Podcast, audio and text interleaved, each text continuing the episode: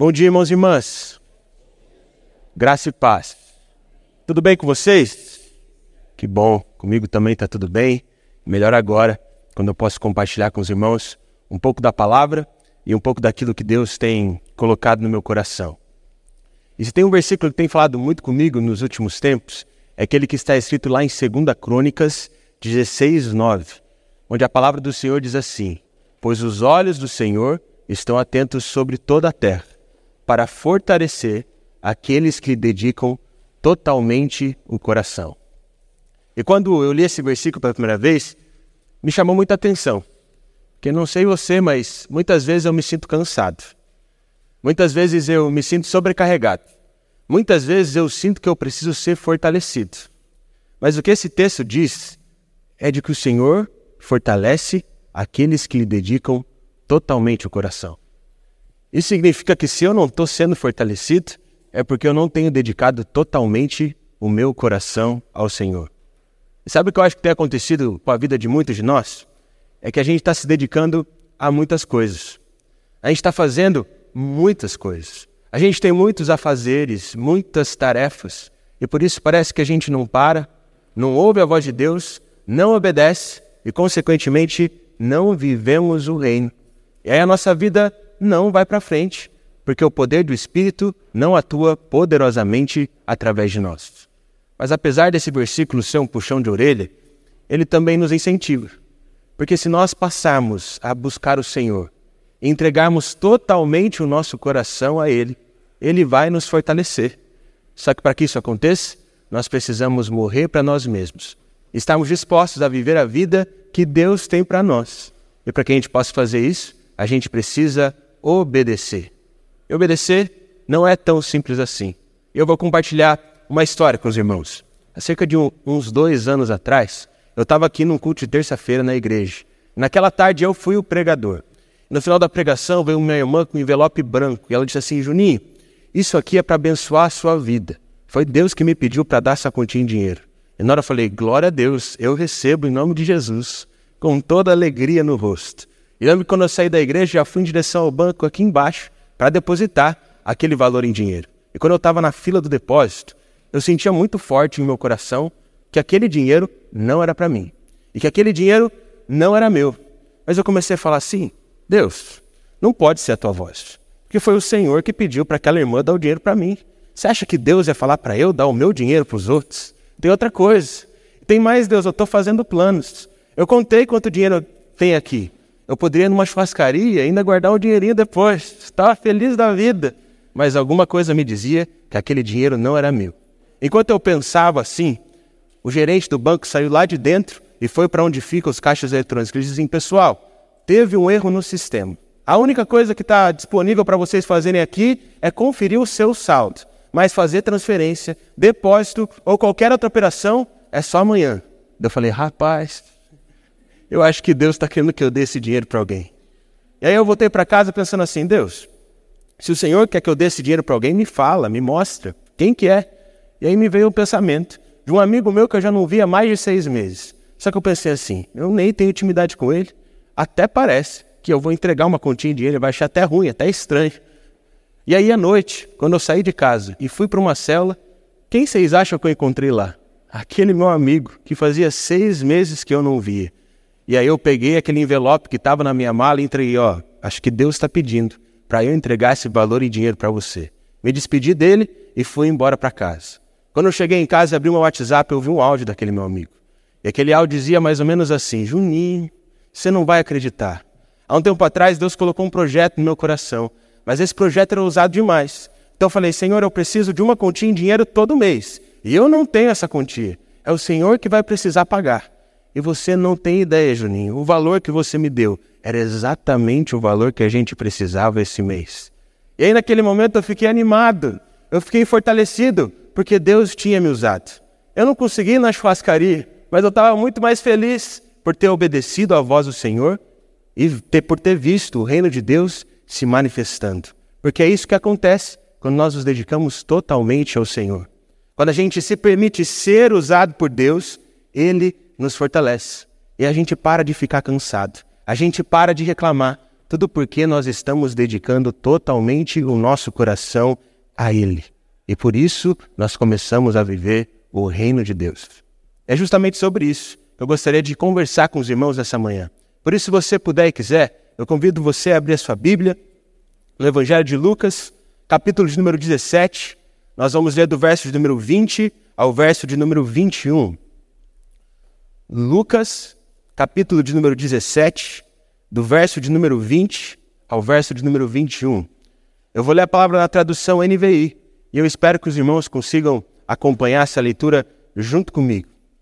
Onde a palavra diz assim: Certa vez, tendo sido interrogado pelos fariseus sobre quando viria o reino de Deus, Jesus respondeu: O reino de Deus não vem de modo visível, nem se dirá: aqui está ele ou lá está, porque o reino de Deus está entre vocês.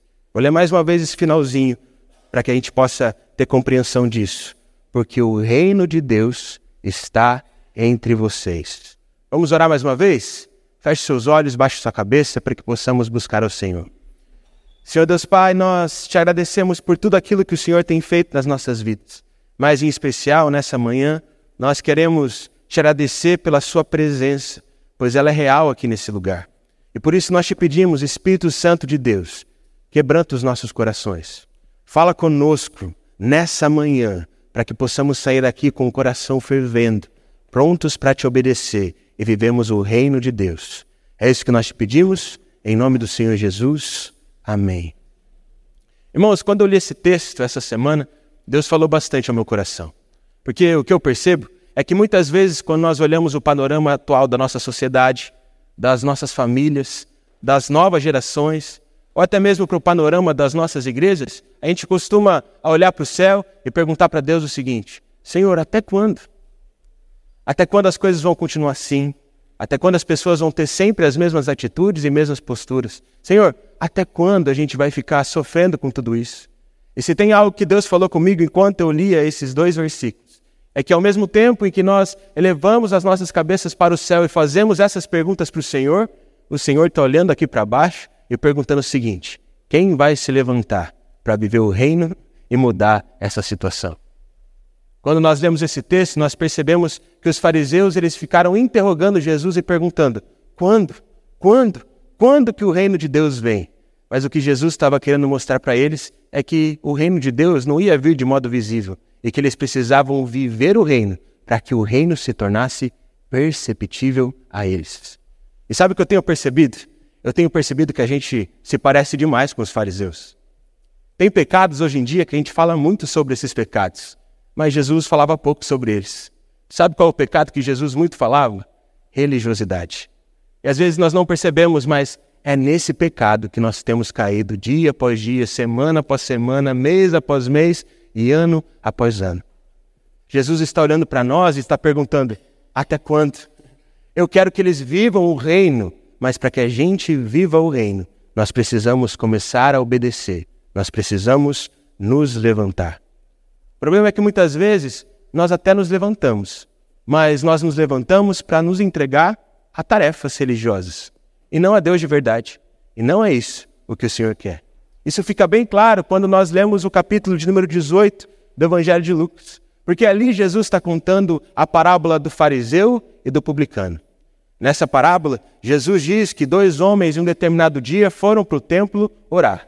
Um desses homens era fariseu e o outro era um publicano. E Jesus diz que o fariseu orava mais ou menos assim: Senhor Deus, eu te dou graças, porque eu não sou um pecador. Senhor Deus, eu te dou graças, porque eu não sou adúltero. Senhor Deus, eu te dou graças, porque eu não sou como esse publicano que está aqui do meu lado. E mais do que isso, Pai, eu te dou graças porque o Senhor tem me tornado seu servo. Afinal, eu dou dízimo de tudo certinho e eu ainda jejuo duas vezes por semana. A oração daquele homem era basicamente para esfregar na cara de Deus as coisas que ele estava fazendo para então ser abençoado. Mas Jesus também conta qual era a oração do publicano. A oração do publicano era bem simples, ele olhava para os céus e dizia o seguinte: Ó oh Deus, tem misericórdia de mim, porque sou um pecador. Aquele homem ele reconhecia que nada que ele fizesse tornaria ele bom, e por isso ele percebia que dependia totalmente de Deus. E o que Jesus diz é que quem voltou justificado para sua casa naquele dia não foi o fariseu, que fazia tudo e se exaltava, mas sim o publicano, porque o publicano tinha entendido que dependia totalmente do Senhor. E aqui a gente pode aprender uma coisa, meus irmãos. O Senhor ele não quer pessoas que só fazem tarefas.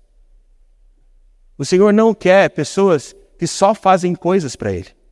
O que o Senhor quer são pessoas que entendem que precisam dele em todo tempo, pois são pecadoras e que se entregam a ele de todo o coração para então obedecer. Nós precisamos entender isso de uma vez por todas. Nós não somos empregados de Deus, nós somos filhos de Deus. E Jesus estava querendo dizer isso para os discípulos várias e várias vezes, mas em especial mesmo na parábola do filho pródigo, lá em Lucas 15. Eu não vou gastar tanto tempo contando a história dessa parábola porque ela já é muito conhecida, mas ela tem falado muito ao meu coração. Porque o que Jesus diz é de que havia um homem que tinha dois filhos. E um desses filhos, antes que o pai morresse, pediu a sua parte na herança. E o pai concedeu. Acontece que esse filho foi para uma região muito distante. E lá nessa região muito distante, ele gastou tudo o que ele tinha de forma irresponsável. E por isso, ele começou a passar necessidades. E para piorar a situação dele, a região onde ele estava enfrentou uma fome gigantesca. E por isso, ele teve muita necessidade. Tanta necessidade que a palavra diz que ele desejou, desejou comer a comida que era dos porcos. Quando ele se viu naquela situação, ele pensou assim: Nossa, meu pai é um homem de muitas posses. Os funcionários dele estão vendo uma vida muito melhor do que eu. Eu vou voltar para a casa do meu pai. E o que a palavra nos diz é que enquanto ele estava voltando, ele foi elaborando um roteiro, um script sobre o que, que ele iria falar para o pai. Ele começou a pensar assim: Ó, eu vou chegar para o meu pai e vou dizer: Eu não sou mais digno de ser chamado teu filho. Por isso, só me trata como um dos teus empregados. Mas quando ele chegou, ao invés de ouvir cobrança, ao invés de ficar ouvindo o quanto ele tinha errado, tudo que ele recebeu foi um abraço. Tudo que o pai fez por ele foi dar uma festa, porque o filho dele tinha voltado para casa. Sabe por quê? Porque não importa quanto tempo você está longe da igreja, não importa se você está fazendo as coisas certas ou não, se você voltar para casa do pai, ele não vai querer que você se torne um empregado dele. Ele vai te chamar de filho, vai te abraçar e vai querer te ensinar a como viver o reino de Deus. Porque Deus não quer empregados. Deus quer filhos que entendam que são amados por Ele e obedecem a Ele em amor. E sabe o que eu acho mais bonito dessa parábola?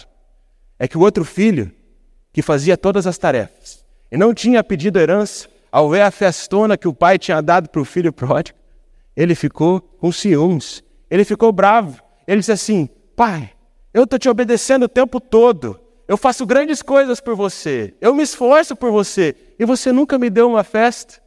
Eu tenho muito dó desse filho. Sabe por quê? Porque ele não tinha entendido que a maior recompensa não é o que a gente ganha por fazer tarefas ou obedecer.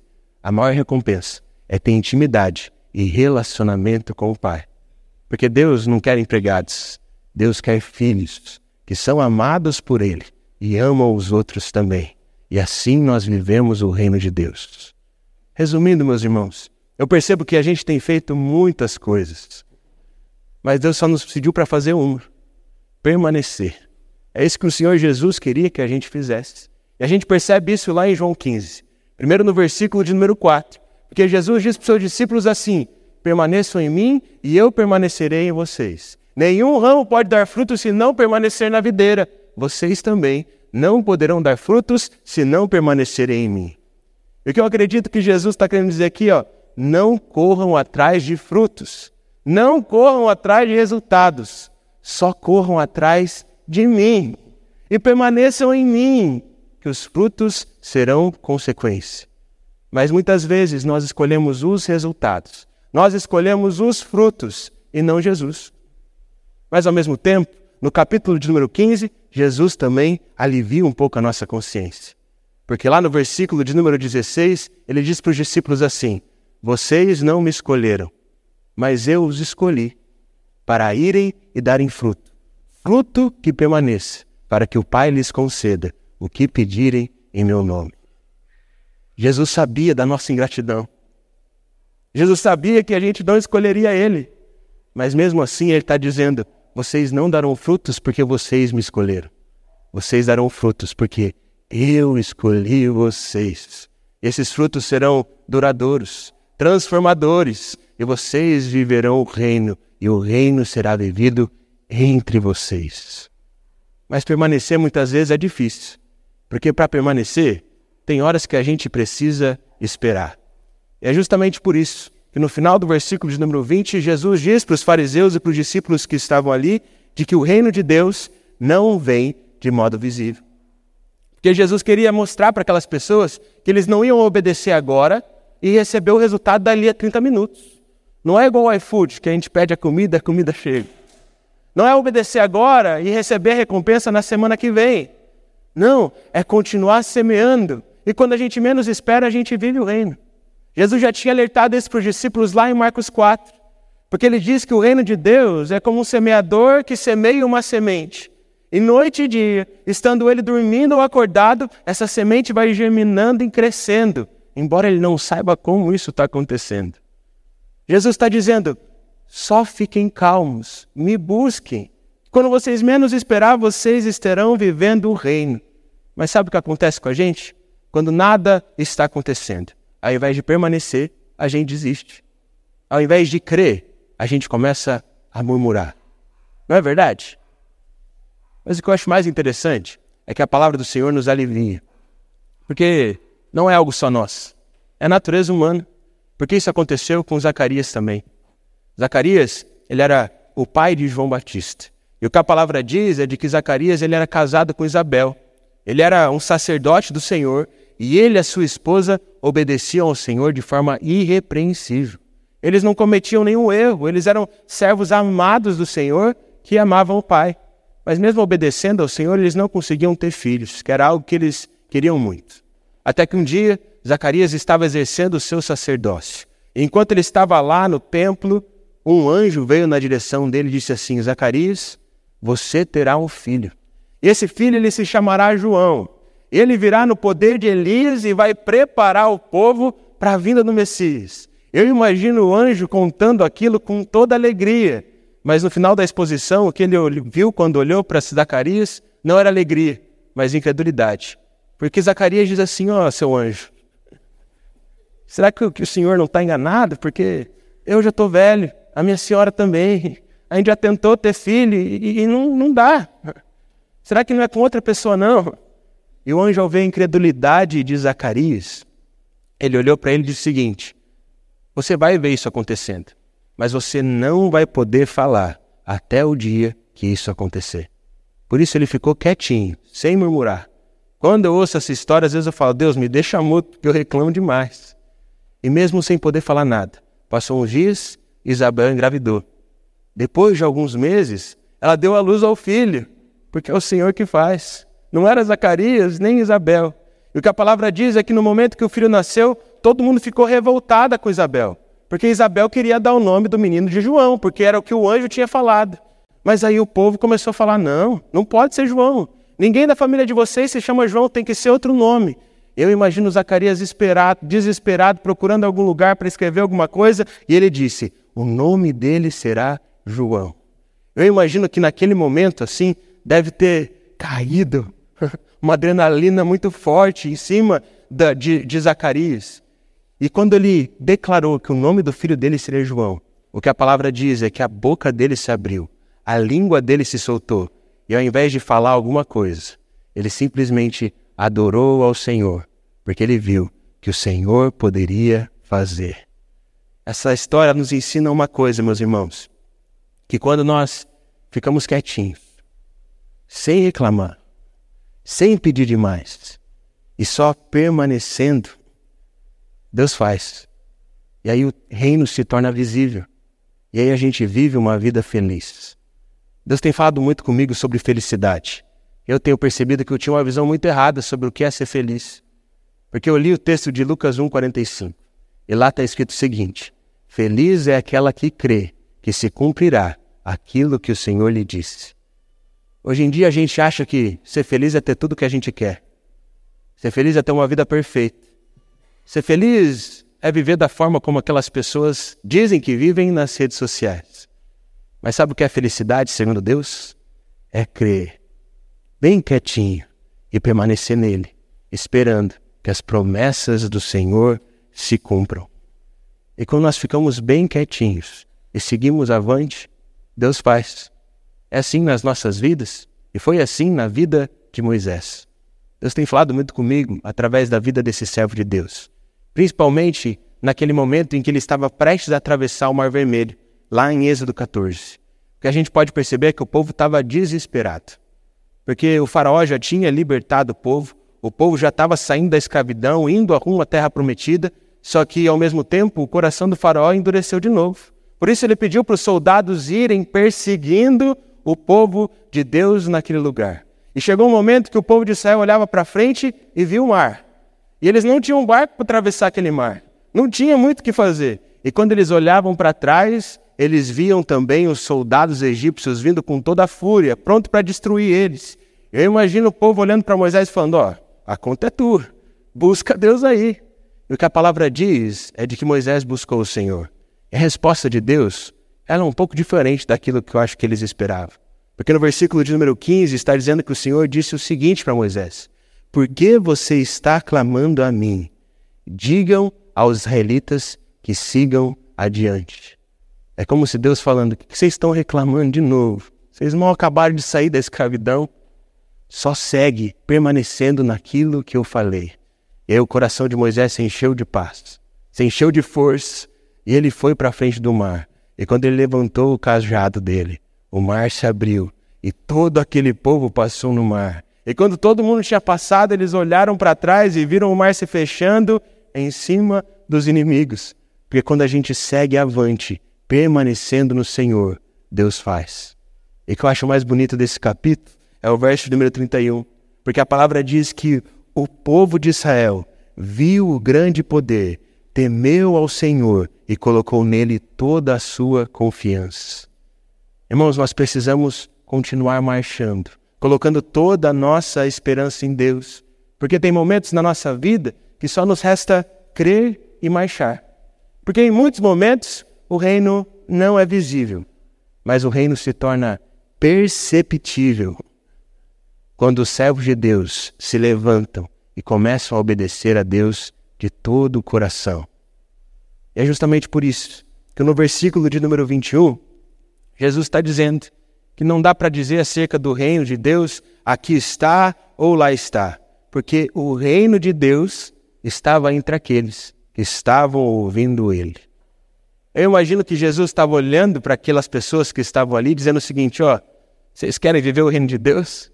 Vocês precisam se mexer um pouquinho. Vocês precisam obedecer aquilo que o Senhor já disse para vocês obedecerem. E eu acredito que Deus está falando conosco hoje, nessa manhã, a mesma coisa. Vocês estão querendo viver o reino de Deus?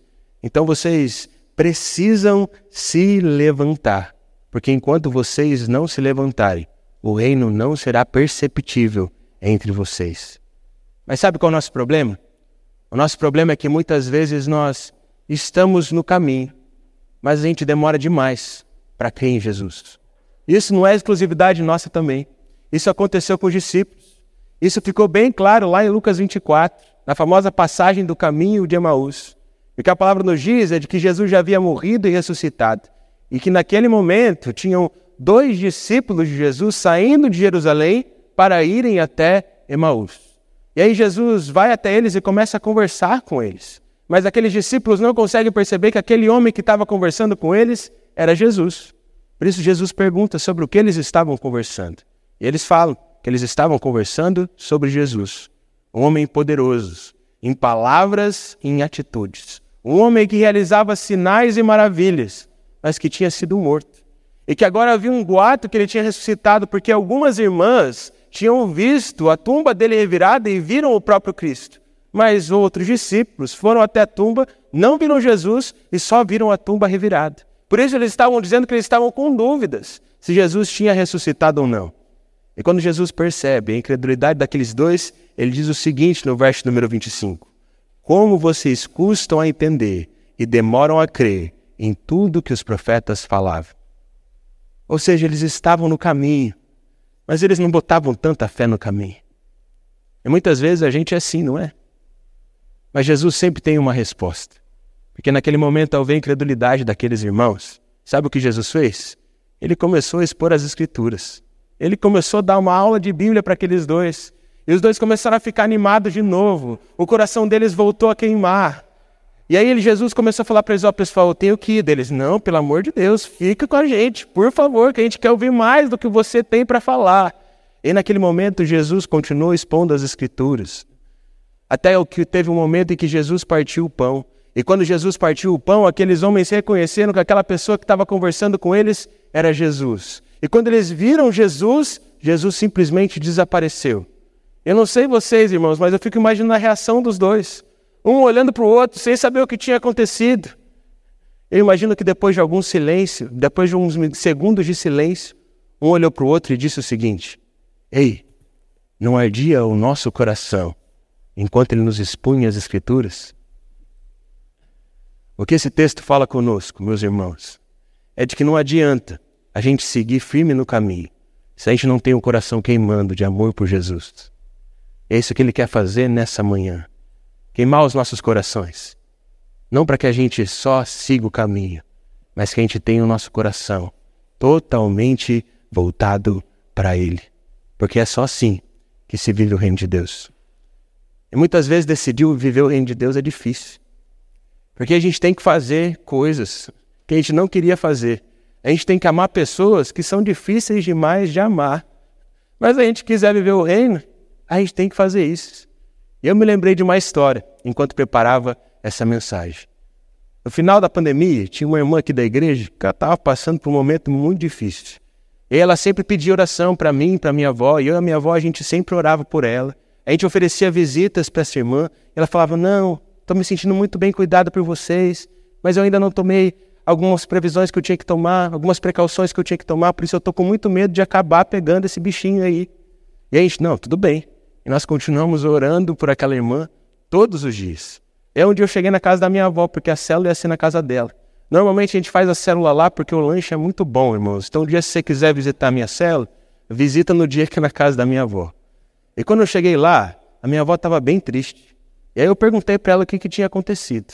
E ela disse o seguinte: Ah, lembra aquela pessoa? Eu falei: Lembro. Então, fiquei sabendo que hoje teve uma reunião lá da igreja e ela começou a falar. Ela disse o seguinte: Lembra, irmãs, que eu passei aquele momento difícil na pandemia? Ninguém me ligou. Ninguém me ofereceu uma visita. Ninguém orou por mim. Por isso, eu não sei se eu estou animado para voltar para as atividades da igreja. Eu confesso para vocês, quando a minha avó falou aquilo, eu fiquei com um sentimento ruim no coração em relação àquela irmã, mas ruim mesmo, irmão. Ela vinha, bom dia, irmã Graça, e fala, sabe aquela coisa meio automática? Fiquei com um sentimento ruim mesmo. E aí passou umas duas semanas. E quando eu cheguei na casa da minha avó, dessa vez ela não estava triste. Ela estava feliz e estava se organizando. Sabe para quê? Para levar aquela irmã para uma clínica que ela tinha ir.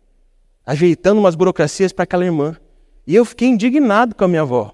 Falei assim: meu Deus, como que pode? E quando eu estava pronto para falar assim, vó, para de ser boba, olha o que essa pessoa fez com você. O Espírito Santo puxou minha língua. Ele disse basicamente o seguinte: Bobo é você, que não se entrega totalmente a mim e às pessoas para viver o reino de Deus. A gente só faz coisas para Deus desconfortáveis quando a gente tem o coração queimando por Jesus. Muitas vezes a gente deixa o nosso ego, a nossa vontade, ser mais latente em nosso coração do que nosso amor pelo Senhor. Enquanto é assim, a gente não vive o reino, porque a gente precisa morrer para nós mesmos. E teve um tempo atrás que eu decidi morrer para mim mesmo. Só que tem sido difícil demais. Eu sempre digo aquela piada, né? Que o velho homem, ele achava que ele ia morrer no batismo, mas pelo jeito o miserável sabia nadar, porque ele me incomoda todos os dias. Eu lembro que teve um final de semana que foi muito puxado aqui na igreja. Eu tive que pregar algumas vezes, fui para outro lugar, aceitei o convite de ir, e chegou segunda-feira, eu estava muito cansado, sobrecarregado demais. E é folga pastoral, né? Por isso eram umas 9 horas, eu ainda estava na cama lá deitado. E normalmente eu costumo planejar minha semana na segunda. Então eu vou lá e mando mensagem para os irmãos que eu vou visitar, mando mensagem para os irmãos que eu vou fazer discipulado. Só que naquele dia eu estava tão cansado, tão triste, tão bravo com Deus porque ele não me dava fruto, que eu não queria mais planejar minha semana. Eu lembro que eu estava tão revoltado que eu falei: Quer saber? Eu vou ficar aqui orando. Não sei vocês, mas quando eu estou bravo com vontade de chorar, eu pego minha coberta assim, coloco em cima da minha cabeça e fico ali. Eu comecei a dizer: Deus, eu estou te obedecendo. Eu estou me entregando para o Senhor. O Senhor me pediu para fazer essas coisas. E eu não tenho dúvida de que eu estou fazendo a sua vontade. Mas posso falar uma coisa para o Senhor? Está difícil demais. E hoje, eu estou tão triste, eu estou tão cansado, que eu acho que se não for pela sua força, eu não vou conseguir nem levantar da minha cama. Por isso, Deus, me dá um sinal. Me mostra. Dá um sinal de que o Senhor está comigo. E quando eu acabei de fazer essa oração, eu fiquei em completo silêncio. Passou uns 10 segundos e eu senti o Espírito do Senhor falando comigo. Ele disse basicamente assim: Meu filho, você quer um sinal? Eu disse: Quero. Todo animado. Ele disse: A minha cruz já basta. Meu filho já morreu por você. Agora está na hora de você morrer para você mesmo, para viver a vida que o meu filho preparou para que você viva. Chegou a hora, meus irmãos, de morrermos para nós mesmos, para vivermos o que Deus tem para nós, individualmente, e vivemos o reino de forma coletiva. Porque no final das contas, Jesus já deu o passo dele. Agora somos nós que precisamos dar o nosso passo. Porque no final das contas, não é sobre quando o reino de Deus vem, mas é sobre quem vai se levantar para que o reino de Deus venha. Por isso eu tenho um desafio para você nessa manhã. E se além de seguir o caminho, hoje a gente decidisse crer. Sabe, se além de permanecer no caminho, hoje a gente decidisse ter fé, acreditar mesmo, de verdade. E se hoje a gente decidisse acreditar que o mesmo Deus que abriu o Mar Vermelho é o nosso Deus, se a gente decidir crer que aquele Jesus que ressuscitou a filha de Jairo naquele dia é o Jesus que está aqui, de verdade, não de forma figurada, mas ele está aqui, entre nós. E, e se a gente decidisse hoje acreditar e crer de todo o coração de que o Espírito Santo de Deus que ressuscitou Jesus dos mortos habita dentro de cada um de nós, e se a gente decidisse acreditar nisso de verdade, o que, que aconteceria aqui? Irmãos, eu sonho com esse dia. Mas tem algo que Deus fala comigo é que viver é muito melhor do que sonhar. Mas para que isso aconteça, a gente precisa se levantar. Por isso, nesse momento, nessa mensagem, você se sentiu mobilizado a querer viver o reino de Deus na sua vida, eu queria que você se colocasse de pé. Se você decide permanecer no Senhor, e se você quer viver o reino através de você, através de nós, fica de pé no seu lugar. Mas não levanta só porque todo mundo está se levantando. Dá uma resposta para ele e fala: Senhor, eu estou aqui. Porque o reino de Deus não é visível, mas ele vai se tornar perceptível se cada um de nós nos levantarmos e seguirmos o caminho com o coração ardendo por Jesus. Por isso, nesse momento, feche os seus olhos, estenda suas mãos para frente, como se você fosse receber algo do Senhor nessa oração. E para ser bem sincero, irmãos, eu não sei o que orar agora, mas eu acho que o Espírito Santo vai me dar as palavras. Mas ao mesmo tempo, eu sinto que a oração mais importante não é a minha, mas a oração que você vai fazer para o Senhor agora. Por isso eu vou ficar alguns segundos em silêncio. Eu quero que você faça essa oração. Mostra para o Senhor o quanto você deseja viver o reino. Mostra para Ele que você crê. Mostra para Ele que você quer seguir o caminho, mas você quer seguir o caminho com o coração queimando. Porque o Senhor aguarda o nosso levantar. Porque Ele está pronto. E nós nunca estaremos prontos. Nós só precisamos nos levantar. O resto, Ele faz. Por isso, nesse momento, enquanto eu faço a minha oração, faça a sua oração também. Senhor Jesus, nós te agradecemos, ó Pai. Te agradecemos pelo seu amor, pelo seu cuidado. Te agradecemos porque o Senhor morreu por nós naquela cruz e nos deu vida. Mas em especial, Pai, nós te agradecemos porque o véu se rasgou e por mais que alguns insistam em costurar, nós rasgaremos eles novamente. Por isso aqui, Pai, nesse momento, o Senhor encontra ras corações rasgados, corações desejosos de viver o seu reino. Por isso, Pai, planta em nós um desejo insaciável pelo seu Espírito. Planta em nós, Pai, um desejo insaciável por conhecer da Sua palavra e que esse conhecimento não seja apenas um conhecimento racional, mas que cada irmão que está aqui nessa manhã tenha encontros poderosos com o Senhor, Pai. Eu não sei o que eu preciso fazer aqui, Pai, mas eu peço para que o Senhor faça com eles aquilo que aconteceu comigo naquela noite, Pai, para que eles sejam cheios do Seu Santo Espírito e vivam o reino de Deus. Por isso, Pai, nós queremos dizer que o Senhor é nosso dono. O Senhor é dono dessa igreja. E nós não queremos fazer nada, nós só queremos permanecer. Porque sim, nós temos muitos desejos, mas o nosso maior desejo é viver o reino de Deus. Por isso, Pai, nessa manhã rasga os céus e desce. Venha com a sua glória, transforma as nossas histórias, Pai. Transforma a nossa história porque se o Senhor procura por pessoas dispostas a se levantarem para viver o reino, aqui estamos nós. Custe o que custar, nós estamos dispostos a entregarmos a nossa vida em tuas mãos e para obedecendo ao Senhor, possamos fazer discípulos em todas as nações. Pai, toca o coração de cada irmão que está aqui e transforma as nossas vidas. Aviva os nossos corações Faz o nosso coração queimar de amor por Jesus. E para que a nossa história seja transformada para a honra e glória do seu nome. É isso que nós te pedimos. Em nome do Senhor Jesus. Amém. Recebam a bênção, meus irmãos. Que a graça do Senhor Jesus, com o amor de Deus, nosso Pai, que a comunhão, que a consolação e que a capacitação do Santo Espírito de Deus estejam com vocês, hoje e para todo sempre. Amém. Deus abençoe, irmãos.